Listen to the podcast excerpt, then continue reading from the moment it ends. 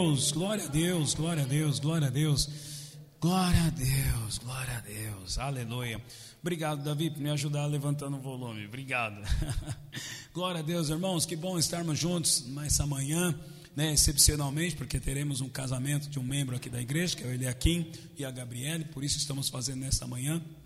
Alguns nem estão presentes, que vão ser testemunha, e tem um ônibus que vai levá-los, que vai ser lá em São José dos Campos. Então, ainda terminando aqui, ainda terei o almoço e depois ainda vou partir lá para São José dos Campos. Glória a Deus. É uma benção, né? Porque até nesse mês, é esse mês de agosto, né? O aniversário de casamento de vocês. É mês de agosto, né? Que foi, eu lembro. Para mim é especial, porque foi o primeiro casamento que eu fiz quando mudei aqui para Itaquera, né? Quando inauguramos aqui, foi justamente o casamento do Tiago e da Juliane, o primeiro casamento a ser celebrado aqui. E hoje, glória a Deus, estamos, iremos né, celebrar o casamento de mais um membro aqui da igreja. É uma benção.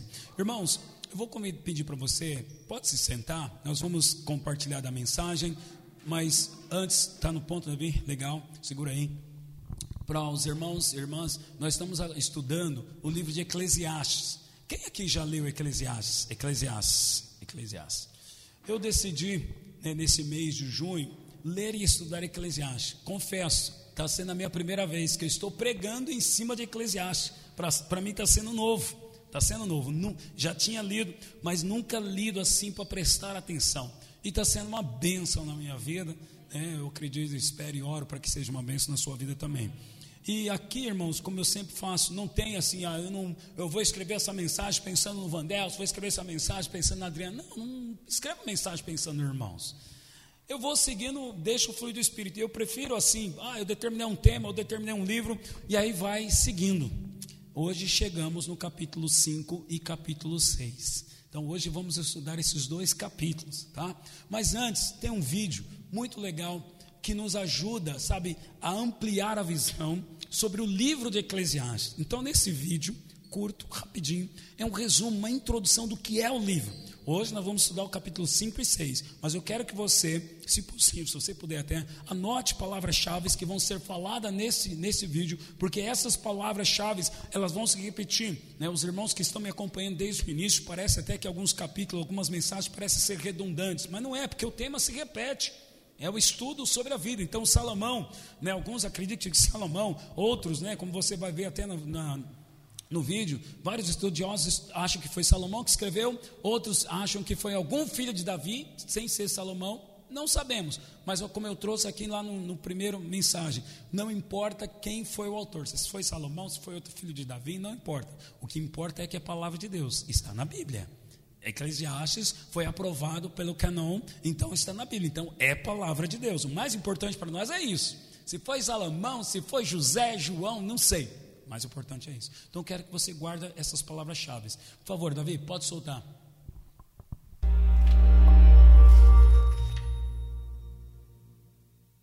O livro de Eclesiastes faz parte da literatura de sabedoria da Bíblia. E começa com esta frase, as palavras de Kohelet, filho de Davi, rei em Jerusalém. Em hebraico, a palavra Kohelet significa alguém que reúne as pessoas, e nesse caso é para aprender. Então é frequentemente traduzido em português como o professor, o mestre. E o mestre supostamente é um filho ou um descendente do rei Davi. E portanto há ideias diferentes sobre quem essa figura poderia ter sido.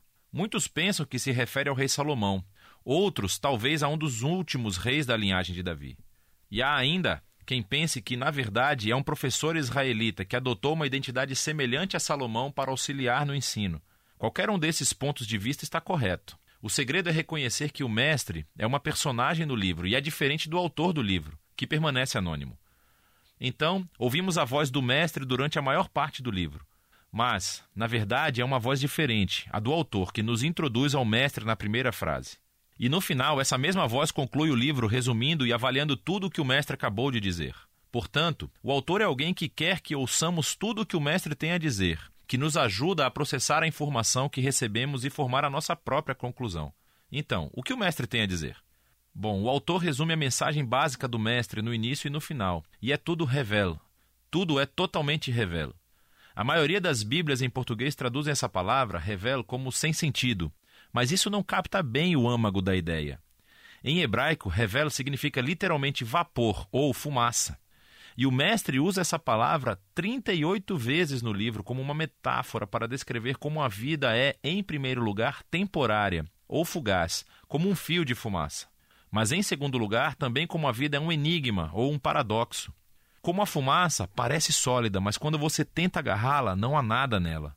Então, há tanta beleza ou bondade no mundo, mas, bem quando você começa a aproveitar delas, surge a tragédia e tudo parece explodir. Bem, todos nós temos um forte senso de justiça, mas coisas ruins acontecem a pessoas boas o tempo todo. Então, a vida é constante e imprevisível, é instável, ou, nas palavras do mestre, é como seguir o vento, revel. E isso é um pouco deprimente. Então, por que ele está dizendo tudo isso? O objetivo básico do autor é marcar todas as maneiras em que tentamos construir significado e propósito para as nossas vidas à parte de Deus, e ele deixa o professor desconstruí-las. Assim, o autor pensa que passamos a maior parte do nosso tempo investindo energia e emoção em coisas que eventualmente não têm significado duradouro. E ele deixa o mestre nos dar uma lição dura da realidade.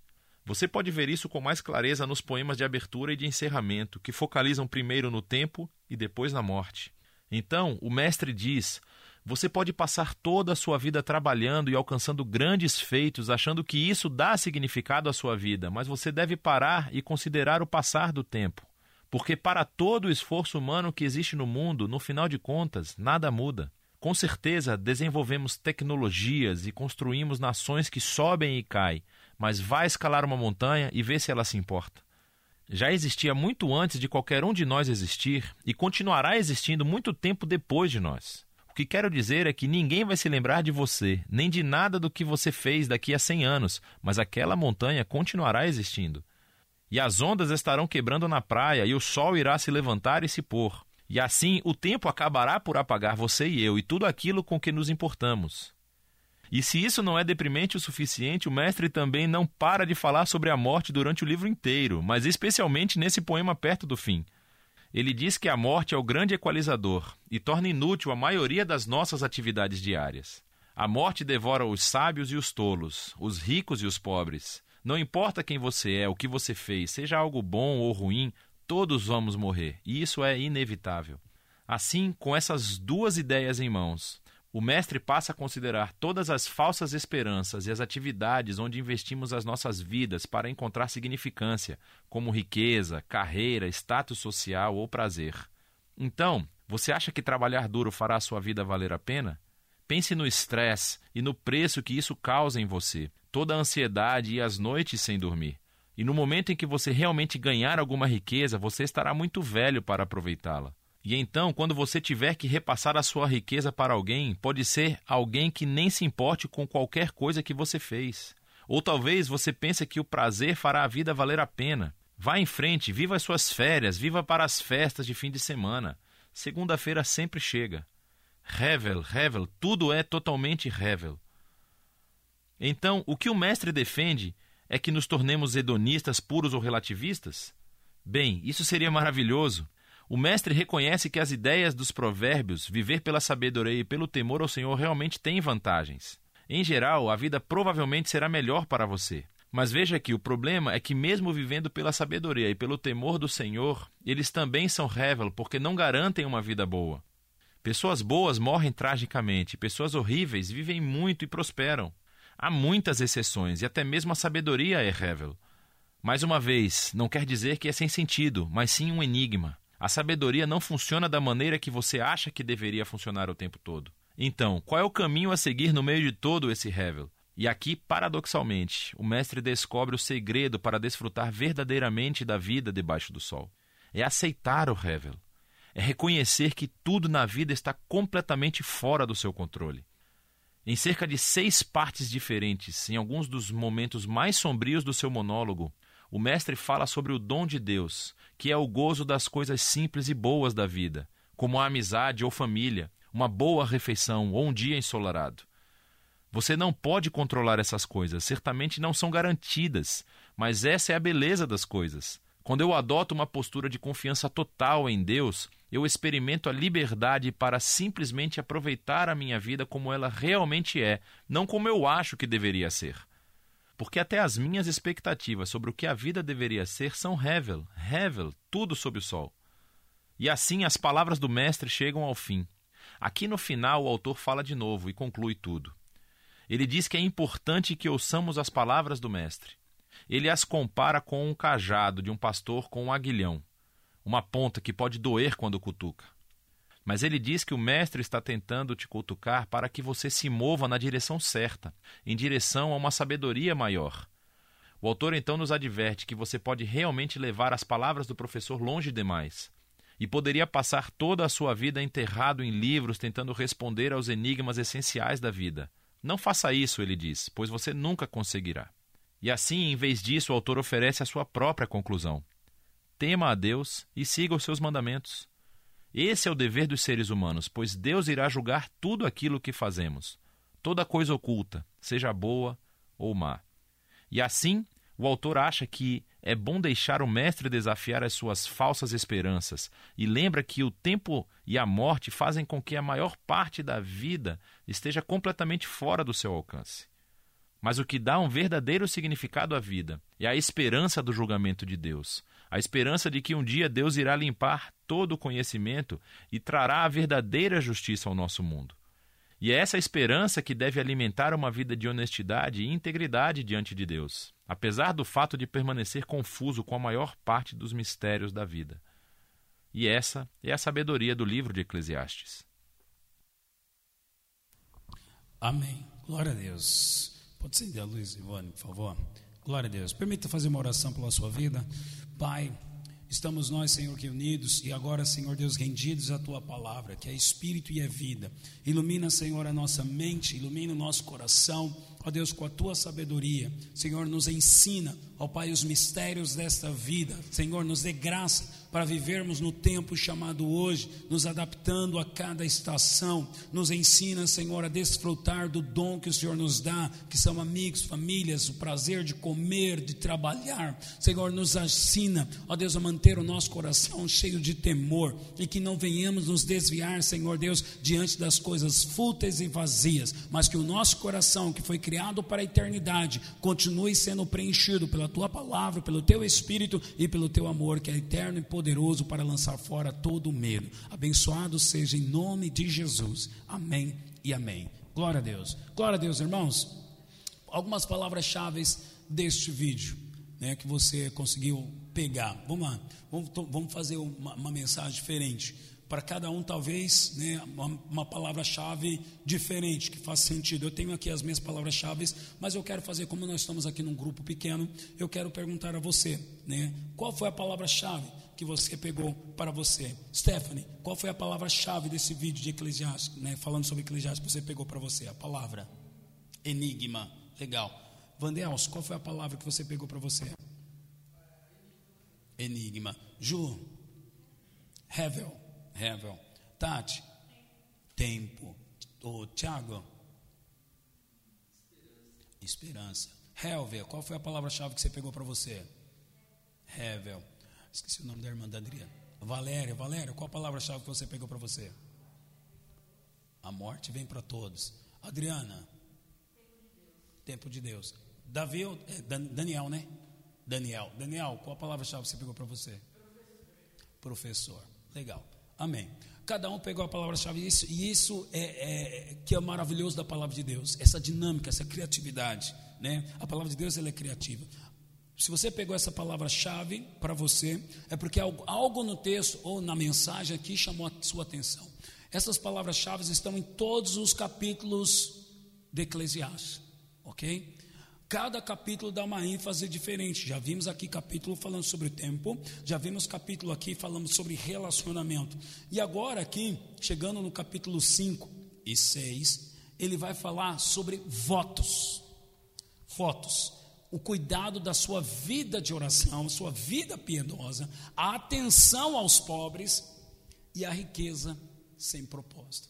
Resumindo, capítulo 5 e 6, ele aborda esses temas agora ok? E que nem a Jo pegou a palavra heaven. Lá no início da, na, na, mensagem, eu falei, quando a gente lê na nossa mensagem, na nossa tradução da Bíblia, a palavra que mais nós encontramos é vaidade.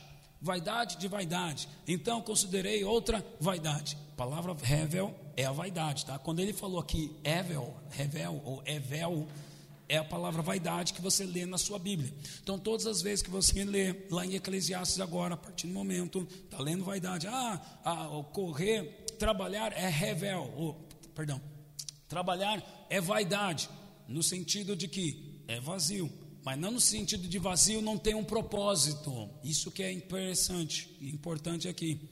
Não é que ah, trabalhar não tem propósito, então eu não vou mais trabalhar. Em outros textos ele fala sobre relacionamento né, relacionamento pais e filhos, filhos, poxa, então eu não vou me relacionar. Não, não é nisso. Em outro texto ele fala sobre desfrutar das coisas boas da vida. Não, não é nisso. Não é revel, não é, não é sem sentido que não tem propósito. Não, é um enigma. É um enigma, é um mistério. Corremos atrás dessas coisas, sim ou não? De casar, tendo trabalho, comer, então o autor aqui ele olha, eu gosto, eu estou lendo Eclesiastes dessa forma. Se foi Salomão não, mas me perdoe, eu vou sempre usar aqui Salomão, porque é o nome que nós mais estamos acostumados a ouvir falar que foi o autor. Então Salomão ele está olhando para a vida. Ele reúne as pessoas, o mestre reúne as pessoas para falar sobre a vida.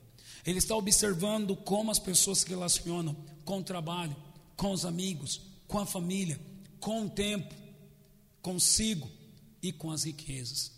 Então eu estou lendo Eclesiastes e quero introduzir você a ler Eclesiastes nesse sentido também. Se você puder, faça a leitura de Eclesiastes nesse período também. Leia os outros livros também, agora com essas palavras-chave. Poxa, vaidade então é vazio de enigma, não é vazio sem sentido. Vamos trabalhar, mas qual é o propósito? Em algumas coisas, irmão, você não vai entender o propósito. Você não vai entender às vezes o propósito lá no seu trabalho, né, Ju? dos conflitos. Poxa, eu fiz um plano, como mesmo aqui foi dito pela mensagem.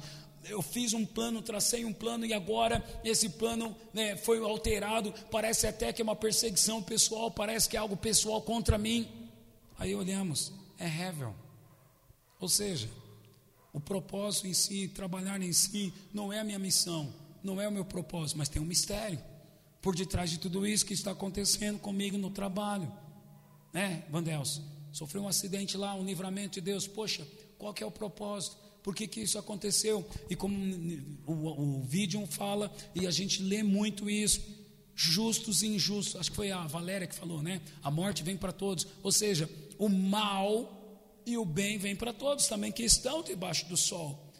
Em outros textos ele fala: Eu vi os justos sofrendo, como se fosse injustiça. Poxa, que injustiça isso! Mas ao mesmo tempo eu vi aquele que que é injusto, que pratica o mal, mas gozando do bem, gozando da prosperidade. E às vezes nós vamos nos deparar com isso no trabalho, na igreja, nos relacionamentos, que injusto. Depois de tudo que eu fiz pelo meu cônjuge, depois de tudo que eu fiz pelo meu chefe no trabalho, eu doei a minha vida para essa igreja, eu doei a minha vida para essa amizade. Olha que, olha que fruto que eu estou colhendo. Às vezes nós nos paramos assim. E como o autor traz qual que é a sabedoria? Existe uma sabedoria também que é pesada.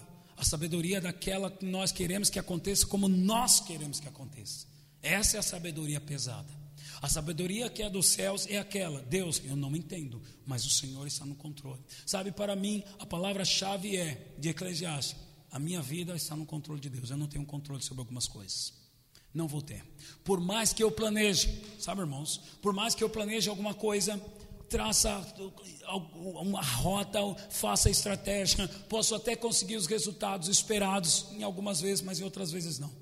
Então, para mim, se resume: eu não tenho controle sobre as coisas, não tenho controle sobre o tempo, não tenho controle sobre as pessoas, não tenho controle sobre as riquezas, não tenho controle sobre se vai ser se é justo ou injusto, não tenho controle.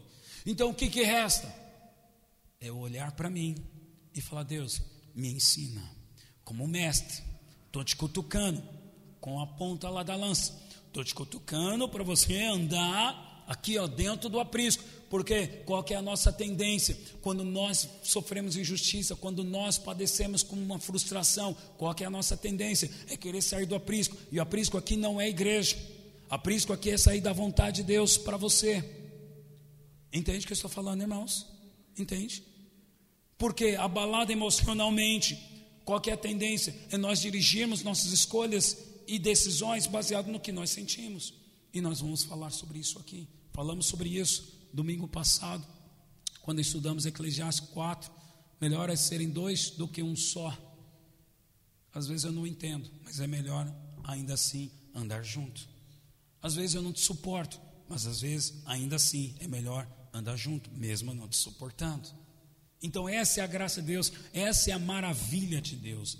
E aqui no capítulo 5 e o capítulo 6, ele vai falar sobre os votos e a vida piedosa. Você pode acompanhar comigo aí? Vou ler alguns textos com você. Não vamos ler o capítulo inteiro, de capítulo 5 e 6, porque eu quero aproveitar que eu quero cumprir o compromisso de encerrar 11h30 essa reunião. Então, capítulo 5, o autor diz assim: Guarda o pé quando entrares na casa de Deus chegar-se para ouvir é melhor do que oferecer sacrifícios de tolos, pois não sabem que fazem o mal. Não te precipites com a tua boca, nem o teu coração se apresse a pronunciar palavra alguma diante de Deus, porque Deus está nos céus e tu na terra. Portanto, sejam poucas as tuas palavras porque dos muitos trabalhos vêm os sonhos, do muito falar palavras nessas. Quando a Deus, esse é um versículo que muita gente já usou até fora de contexto. Quando a Deus fizeres algum voto, não tardes em cumpri-lo, porque não se agrada de tolos. Cumpre o voto. Cumpre, é, cumpre o voto que fazes. Amém? Melhor é que não votes do que voteis e não comprar. E não cumprir, né? E não compras. Então, muito bem. Começo aqui, irmãos, como eu falei, capítulo 5 e 6. A divisão aqui, Salomão vai falar sobre a vida piedosa, a vida de oração, a atenção aos pobres, a riqueza sem propósito, nesses dois capítulos. E a primeira parte aqui, então, ele fala sobre o cuidado com a oração. Quando nós pegamos aqui, ah, melhor não votar. Eu já ouvi muita gente assim, até pessoas falando assim: ah, eu fiz um voto de andar descalço, eu fiz um voto de jejuar e não jejuei, eu fiz um voto, irmão, aqui não está nesse sentido desse voto, porque para nós a palavra voto é um sacrifício que você faz, seja financeiro, seja pessoal, ou seja de um tempo. Mas a palavra voto aqui, no original, é você dizer o que você entende de Deus, é você dizer para a sua devoção a Deus. Então, nesse sentido, vamos ser mais profundo é mais superficial do que prometer, eu não vou tomar Coca-Cola, e aí tomei, e agora? Descumpri com o meu voto. Vai muito mais além, isso aí é superficial, isso é raso. Sabe o que significa, o verdadeiro significado aqui? E está lá na nova aliança. Jesus fala para nós não fazermos orações, orações vazias. Orações que são repetidas, mas que não vêm do coração.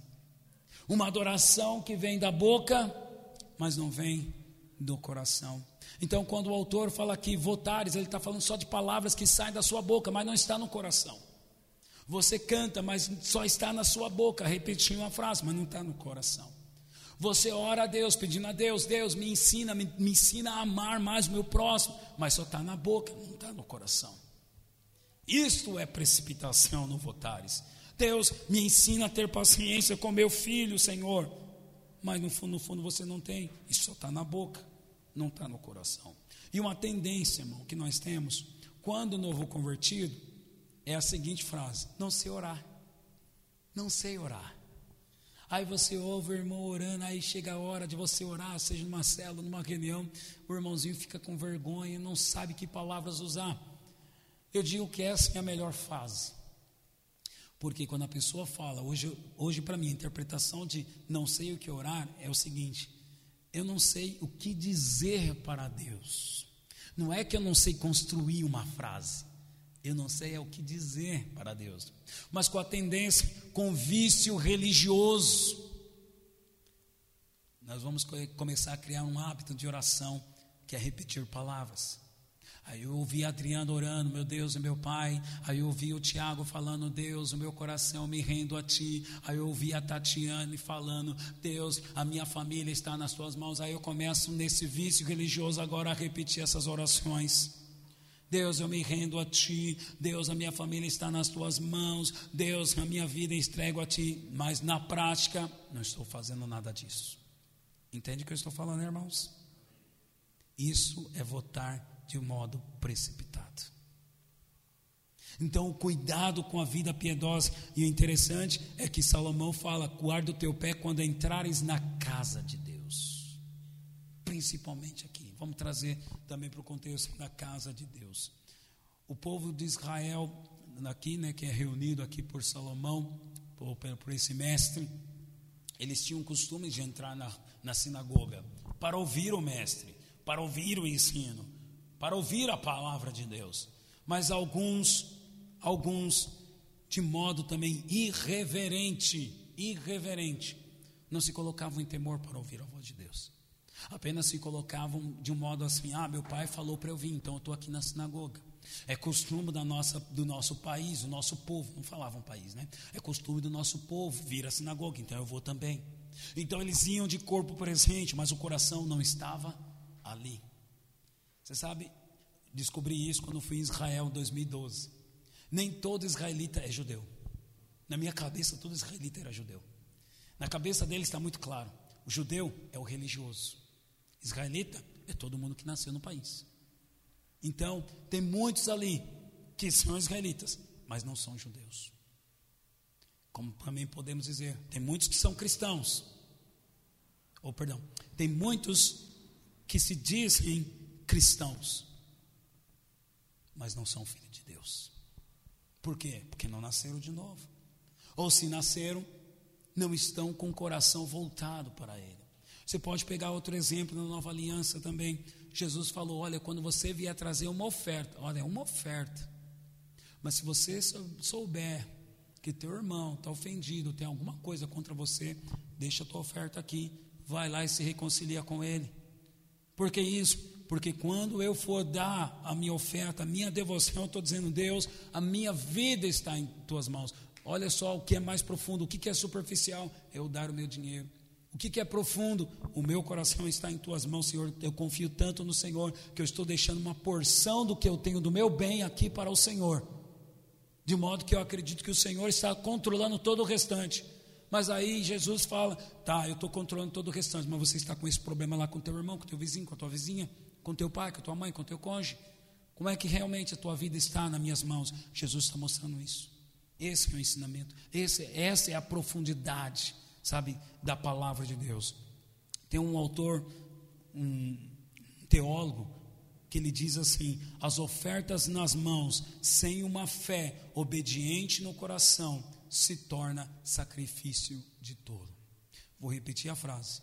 As ofertas nas mãos, sem uma fé obediente no coração, se torna sacrifício de tolo. É o voto sem propósito. Então eu posso ter a minha oração, posso cantar, posso ter a minha oferta, posso até pregar também. Mas se o meu coração não está sendo obediente, obediente aqui, irmãos, leve para todas as áreas da sua vida para aquela área, para o seu temperamento, você sabe onde Deus está falando com você, onde Deus está tratando. Então, o coração obediente, quando nós cantamos, rendido a Ti, Senhor, rendido estou. Será que realmente estamos? Deveríamos ser honestos e falar, Senhor, rendido estou. Acabei de cantar, Senhor, mas ainda tem essa área a minha área, Senhor. Não estou conseguindo resolver o problema com meu cônjuge, Senhor. Ah, ainda tem essa área, Senhor, financeira, ainda estou sendo consumista. Ah, Deus, ainda tem essa área, Senhor. fiquei muito chateado lá, Senhor Deus, com meu colega no trabalho. Ele puxou meu tapete, Senhor. Eu estava querendo muito. Você deveria ser honesto para com Deus. Não está errado cantar, não quero aqui que os irmãos, poxa, pastor, então agora eu não vou cantar mais nenhuma canção. não, não faça isso, por favor. Nós estamos em processo. Mas ao cantar, seja honesto com Deus. Deus, eu, tô, eu acabei de cantar, Senhor. Mas o meu coração ainda está magoado com ela, está magoado com ele. Eu ainda tenho esse peso, Senhor, me ensina. Eu quero perdoar, Senhor. Eu preciso perdoar para o meu bem. Amém, irmãos? Estão entendendo? Isto é a profundidade da adoração. É disso que Salomão está dizendo. Não seja só, olha, eu não estou cantando. Cantei, rendido estou. Acaba aí mas cantei onde estou, mas reconheci que o meu coração, meus lábios eu cantei, mas reconheci que o meu coração há um peso, há uma área que eu ainda não deixei totalmente rendida. Então eu vou orar. Essa é a adoração que Deus espera de você. Deus não espera que você venha aqui, como eu falei, não é, não vai criar agora o vício de não mais cantar, porque Deus não espera que você venha aqui e cante e você esteja 100%. Não. Nós estamos em processo, nós todos nós somos doentes.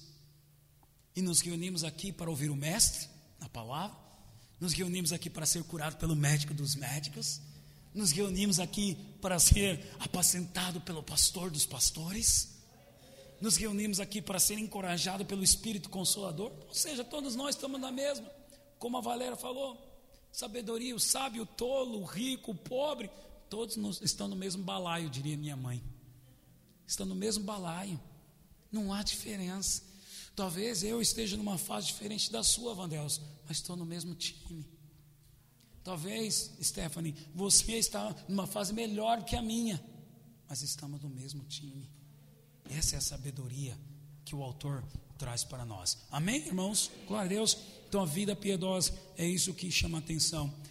Outro ponto aqui do texto é a vida de atenção aos pobres. O que é interessante, que ao mesmo tempo correr atrás do, do dinheiro, né? Quem ama o dinheiro é vaidade, ou seja, é um enigma, sem propósito, também atenção aos pobres. É, Eclesiastes capítulo 5, versículo 8, olha o que diz o texto. Se vires em alguma província, em algum lugar, algum estado, opressão de pobres, e o roubo em lugar do direito e da justiça, não te maravilhes de semelhante caso, porque o que está no o que porque o que está alto tem acima de si outro mais alto que o explora, e sobre estes há ainda outros mais elevados que também exploram. Amém. Olha só, aqui depois ele vai chegar no versículo 10: quem ama o dinheiro jamais dele se farta. O interessante é que o dinheiro não é capaz. Quando eu li isto, qual foi a mensagem que Deus passa aqui, que o Salomão quer passar para nós? O dinheiro não é capaz de trazer satisfação plena. E se eu vejo um pobre, assim como para o rico, o dinheiro não traz satisfação plena. Para o pobre também não traz, pode melhorar um pouco, mas também não vai trazer. E o que o autor diz, nós devemos ter um coração compadecido e olhar para ele que está debaixo de opressão e desfavorecido também, porque se Deus estivesse aqui, ele também estaria. Você não está melhor do que ele. Sabe o que é interessante nessa sexta? Glória a Deus, nós saímos como equipe, fomos fazer aí a entrega das doações, as roupas, os alimentos. E o que mais me chamou a atenção nessa experiência específica de sexta-feira, irmãos, já tive outras oportunidades. E aí, quando eu li esse texto, quando eu li esse trecho, eu falei, nossa, como Deus vai falando, né, através das coisas. Algo me chamou a atenção na sexta, Aí quando eu fui ler o texto ontem à noite, que foi o dia que eu comecei a esboçar essa mensagem, falei, nossa Deus, como será tremendo. O que mais me chamou a atenção na experiência foi o fato de que as pessoas, algumas pessoas não se emocionavam por estar recebendo uma doação, uma roupa, um tênis ou uma sopa. Os irmãos que estavam juntos viram, a emoção das pessoas estavam quando elas recebiam uma oração. Não foi um, não foi dois. Foram muitos que disseram: Eu já fui da igreja. Eu sou batizado, mas sou desviado. Muitos com nomes bíblicos. Isaac. Isaac foi o que mais vimos, né, Ivone?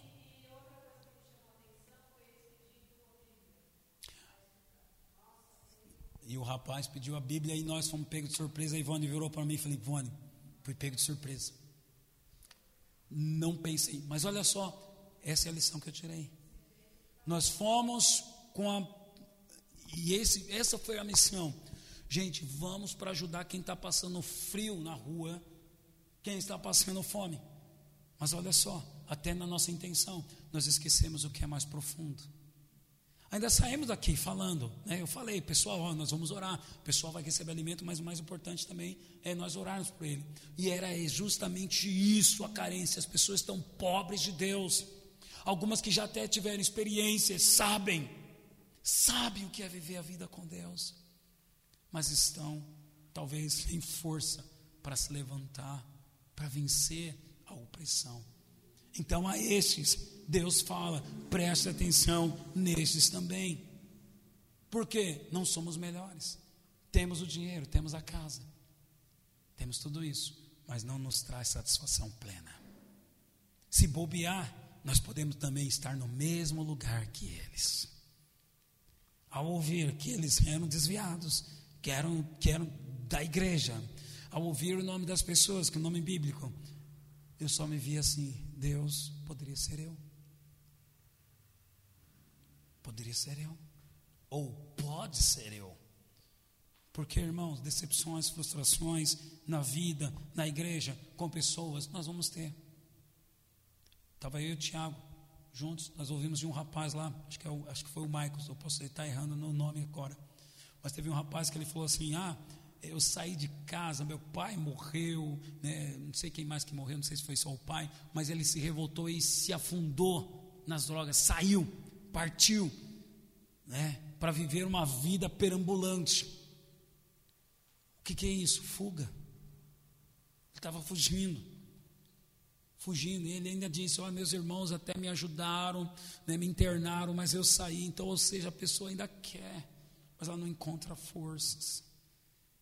Aí eu dei o meu testemunho, falei, Michael, eu também já perdi meu pai. Eu sei o que é dor de luto.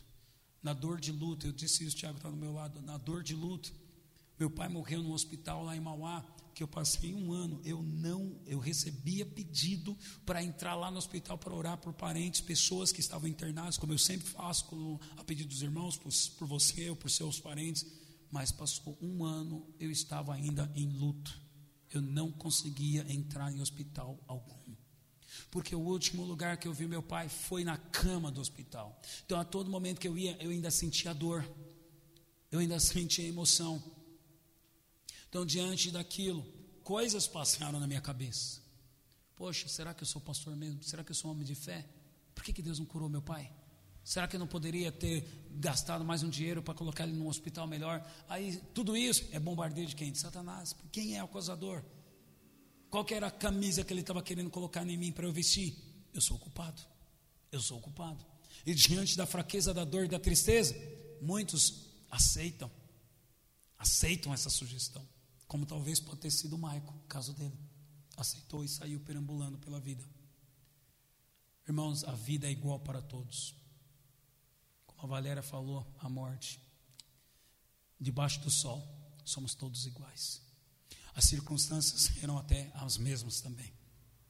Agora o que depende é como nós estamos enxergando. Com que ótica nós estamos enxergando a situação da vida. Lembrando sempre que aqui Salomão está falando sobre a vida. Eclesiastes 5,12, ele fala assim: doce é o sono do trabalhador quer coma pouco, quer muito, mas a fartura do rico não o deixa dormir. A satisfação plena não está nos muitos bens que nós possuímos, a satisfação plena não está nas coisas, na conta bancária, no valor da conta bancária. A satisfação plena está em o Senhor está no controle. Lembra dessa palavra-chave de Eclesiastes. Poxa, mas é um enigma. Eu, eu, trabalho tanto, o cara é rico, tem dinheiro fácil, e eu trabalho tanto. A vida é um enigma, você não consegue explicar por que, que você trabalha tanto e não tem tanto, por que, que você trabalha muito e não tem tanto, por que, que ele trabalha pouco e tem muito. Você não vai conseguir explicação. Resposta para isso você não vai encontrar. E se se comparar, vai ser pior. Então, o que, que eu tenho que fazer? Eu vou dormir doce é o sono, fala disso. Eu vou descansar, porque o Senhor está no controle. Sabe as comparações da vida que você já fez? Descansa. Deus te convida, Jesus mesmo fala, e nós, eu estou sempre fazendo uma conexão de Eclesiastes com a nova aliança, porque, como eu já disse, Eclesiastes, Salomão ele faz perguntas, Provérbios ele aconselha, Eclesiastes ele faz perguntas para entender a vida. E onde estão as respostas? Todas estão em Jesus. Jesus fala o que? Vinde a mim, vós que estáis cansados e sobrecarregados. Por quê? Porque eu vos aliviarei. Você já passou por noites assim? Esses dias mesmo, eu passei por uma certa ansiedade do trabalho. E precisava, e a minha oração foi essa: Deus me ensina a descansar. Eu quero, eu estou batendo nessa tecla, eu quero incentivar você, irmão. Faça essa oração. Quando algo está tirando o seu sono, está te perturbando. Senhor, o que eu sono aqui não é só, poxa, eu vou deitar 10 horas da noite e só vou acordar lá às 6 horas da manhã. Ei, sono bom. Às vezes, cansaço, um cansaço físico pode te levar esse sono assim. O sono aqui é, eu estou acordado agora, mas estou descansando nessa área do meu trabalho. Estou acordado agora, mas estou descansando em relação ao meu ministério, em relação ao nascimento do meu filho, em relação à minha família. Então não é só dormindo. Claro, é que se você tiver uma noite mal dormida, você vai acordar dolorido, talvez de mau humor. É, Ivone. talvez isso aconteça. Mas às vezes, irmãos, noites de sono mal dormida acontecem. Eu vou dizer, minha esposa, tadinha, né, para quem já foi grávida sabe, né, quem já deu a luz sabe. Bebê Mateus foi quinta para sexta, chutando as costelas, Helvia. E ela não dormia. Aí nisso que ela não dormia, ela se virava, aí eu também não dormia. E eu ia acordar sexta-feira, quatro e meia da manhã. Acordei, irmãos, tomei café quando levantei, tomei café lá na empresa, tomei café nove da manhã, tomei café Adriana dez horas. Eu fiquei, sabe, me drogando com café para ficar acordado. E eu ainda na minha cabeça, olha só, irmãos, na minha cabeça, gente, eu não dormi direito, e ainda sexta-feira eu ainda vou, e ainda à noite, porque isso era sexta, e ainda à noite eu vou sair com os irmãos para entregar roupa. Olha como era que estava a minha cabeça, irmãos. Eu falei, Deus me ensina a descansar, Senhor, o Senhor está no controle. Sabe, esse tipo de experiência é físico. Pronto, sexta para o sábado, dormi, que beleza, já recuperei, estou bem, fisicamente. Então era uma noite de sono mal dormida física. Nada a ver com ansiedade ou preocupação. Agora o que Salomão fala aqui é de ansiedade e preocupação. Porque você pode estar acordado, mas acordado, mas ainda não está dormindo no descanso de Deus. Então, põe a mão no seu coração. Pensa aí agora, a área da sua vida que você precisa de descanso. Só pensa, mentaliza ela. Pensa, pensa. Agora, você vai respirar fundo e de coração você vai dizer: Eu vou falar, depois você vai repetir aí. Jesus, me ensina a descansar, Senhor, nesta área. Diga aí agora.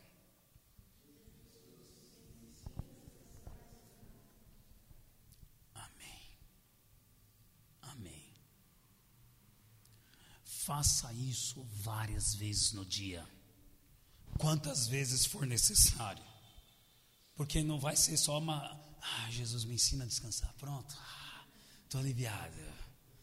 Às vezes isso não vai acontecer assim, Stephanie, de forma instantânea, é gradativo, porque, como diz o apóstolo Paulo, a nossa luta é contra a nossa mente, a batalha é contra a nossa alma, que não quer descansar.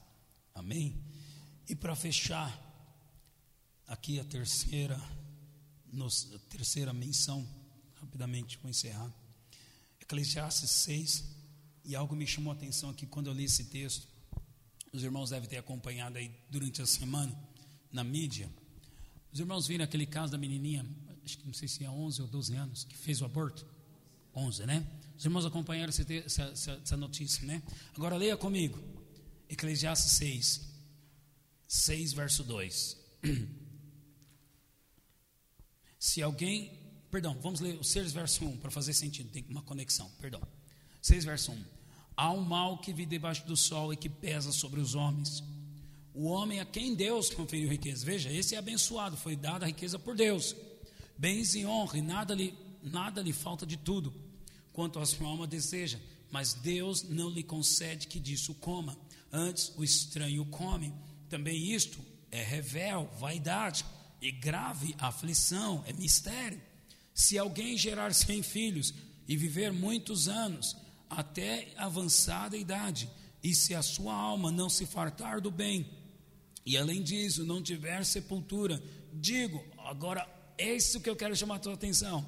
Digo que, perdão, e além disso não tiver sepultura, digo que um aborto é mais feliz do que ele, pois debalde vem o aborto, e em trevas se vai, e de trevas se cobre o seu nome.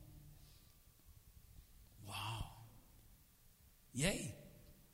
Um aborto é melhor, é mais feliz? O que, que é isso? Como assim?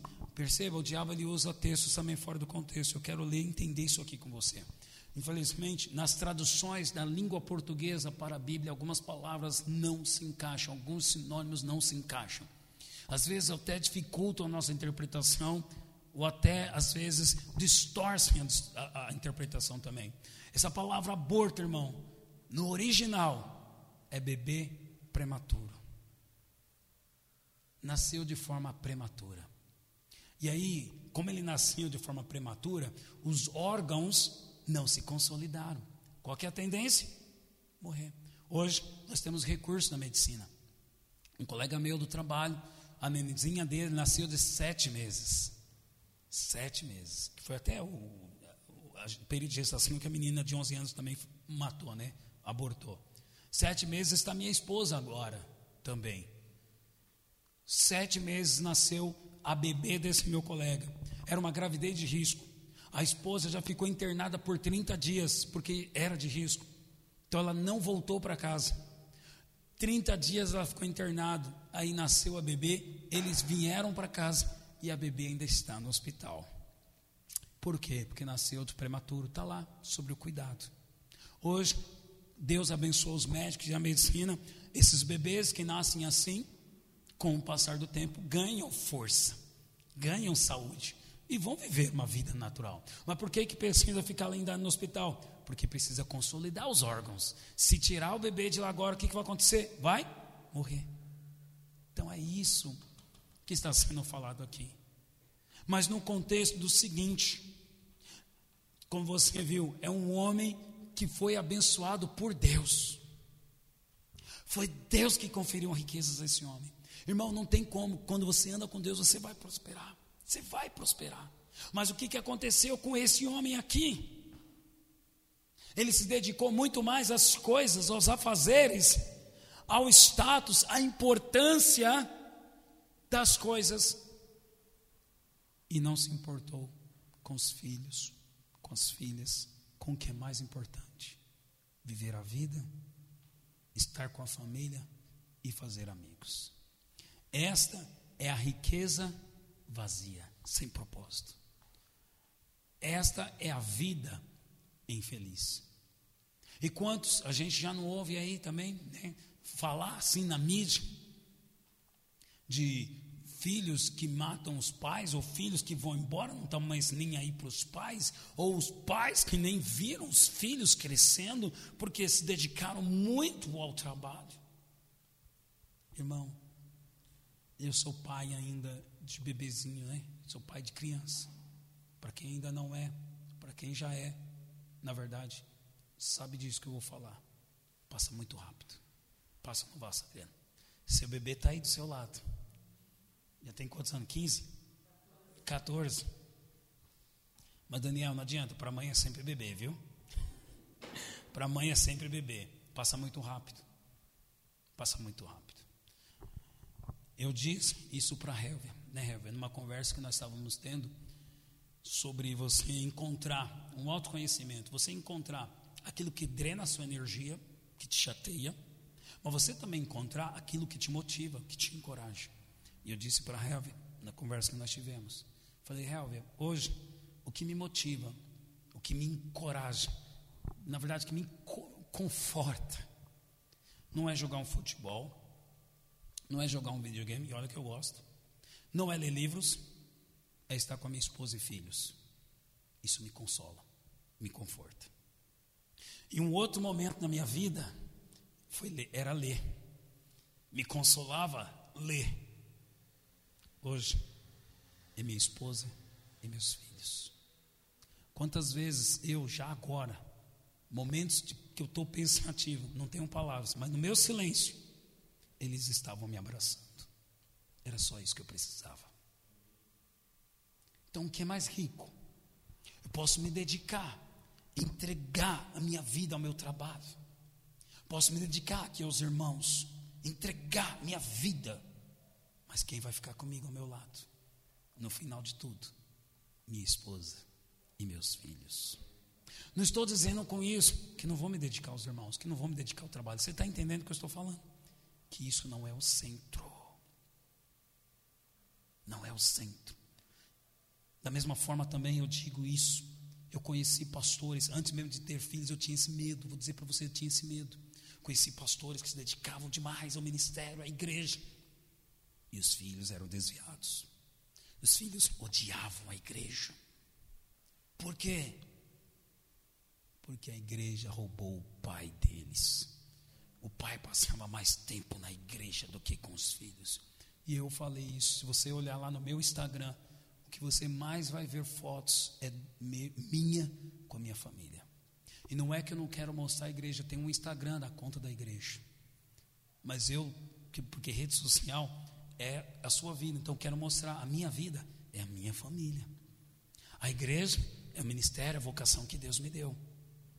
Mas a minha vida é a minha família. Não adianta nada me dedicar ao trabalho e até a igreja, as coisas, as tarefas. O que Salomão, o autor, está falando aqui é tarefas, irmãos, tarefas, a fazeres. E não adianta, esse cara aqui, né, a gente lê assim, poxa, se alguém gerar 100 filhos, significa o seguinte: hoje você ter muitos filhos é sinal de prosperidade também. Lá no trabalho, eu falei isso para o Tiago, lá no trabalho me, me apelidaram de Mr. Catra, de tantos filhos que eu tenho. Eu falei, é, irmão, para quem chega para mim falar essa piada, eu falo, é, mas é tudo com a mesma mulher, viu? Mr. Catra era com várias mulheres, mas eu é com uma só. Ah, misericórdia, Tiago. É, misericórdia. Está até gravando, talvez né, quem ouve pode achar até. Irmãos, é uma bênção ter filhos. Você pode ter muitos filhos, mas se você não vive uma vida piedosa, temente a Deus, ou seja, o que, que nos preenche, se o dinheiro não é capaz de nos satisfazer, lá em Eclesiastes capítulo 3, verso 11, fala que o nosso coração, que o coração do homem, tudo que Deus fez, Ele fez formoso no seu devido tempo e também pôs a eternidade no coração do homem. Então, concluindo, o que, que eu tenho que fazer? Eu tenho que aprender a viver a vida que Deus me deu, viver a desfrutar do tempo, do modo, né? A viver a desfrutar do tempo presente. É dom de Deus. Em outro trecho aqui, ó, Eclesiastes 5,19: Quanto ao homem a quem Deus conferiu riquezas, bens, lhe deu poder para comer e receber a sua porção e gozar do seu trabalho. Olha que ele diz: Isto é dom de Deus. Filhos, todas essas coisas que nós temos é presente. Então, com um bom presente, o que, que eu tenho que fazer? Eu tenho que aprender a desfrutar. Vou encerrar, por favor, Tati, Stephanie, pode subir. Vou encerrar contando uma história para você. Uma certa vez tinha um homem que ele vivia num vilarejo, ele vivia numa casinha bem pequenininha, era um cômodo que era o quarto e a sala e a cozinha. Só que junto com ele vivia ele, esposa, filhos. E aí aconteceu, teve um acontecimento que veio o sogro também e sogra vão morarem juntos. E aí ele procurou o mestre da vila para falar: Mestre, está muito difícil viver com tudo isso de gente lá em casa. A situação está conflitante. A gente briga quase todos os dias. Aí o mestre falou: O que, que você mais que, que além da sua família você tem? O que, que você cultiva lá na sua, na sua, no seu sítio, na sua chácara? Ele falou assim: Ah, mestre, eu tenho uma vaquinha, uma vaca. E aí o mestre falou: Então tá bom, pega essa vaca e põe para dentro de casa também. Ele se assustou. Falei, se assustou com o conselho, mas como era o mestre, ele decidiu confiar no conselho. É, o mestre sabe o que está falando. Então ele voltou para o seu sítio, a chácara, pegou a vaquinha e colocou para dentro da casa. Aí passou mais uma semana, aí ele percebeu, poxa, agora o problema é com a família e com a vaca. Aí ele voltou para o mestre, mestre, estou com um problema. O que era para ser leve agora está ficando mais pesado. O mestre falou, o que mais você tem em casa?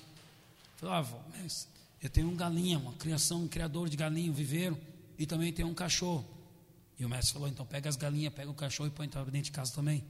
Falou, é.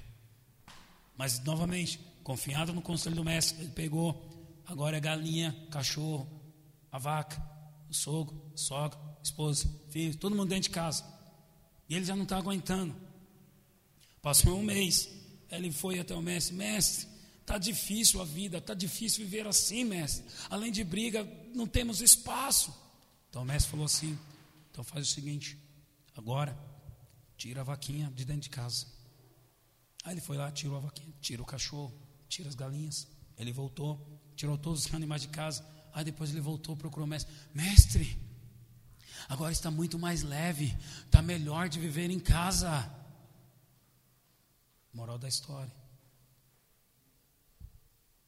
nada mudou. Sogro, sogra, os filhos continuaram em casa. Só que ele passou a enxergar a família de forma diferente. Por quê? Porque o que, que ele estava fazendo? O que estava acontecendo? Os conflitos ele não estava conseguindo resolver. E ele começou, é isso que o mestre mostrou. Aí ele começou a trazer coisas de fora para dentro de casa.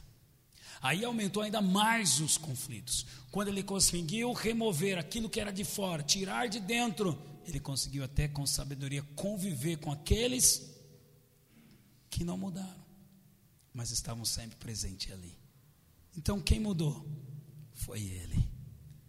A vida, tudo que lhe acontece, por mais injusto que seja, Deus está ensinando você a viver melhor. Deus está ensinando você a ter um hábito de valorizar o que realmente importa.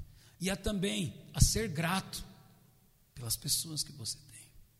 Porque esse camarada, depois que ele voltou para casa, ele passou a dar mais valor Poxa, é mais importante minha esposa, minha sogra, minha esposa, meus filhos aqui em casa do que aquela vaquinha, aquela galinha. Aquilo lá é supérfluo, só atrapalhava. O que mais, o que verdadeiramente importa, como nós vimos na mensagem do vídeo: amizades, família e o coração temente a Deus. Amém? Vamos colocar em pé, vamos orar.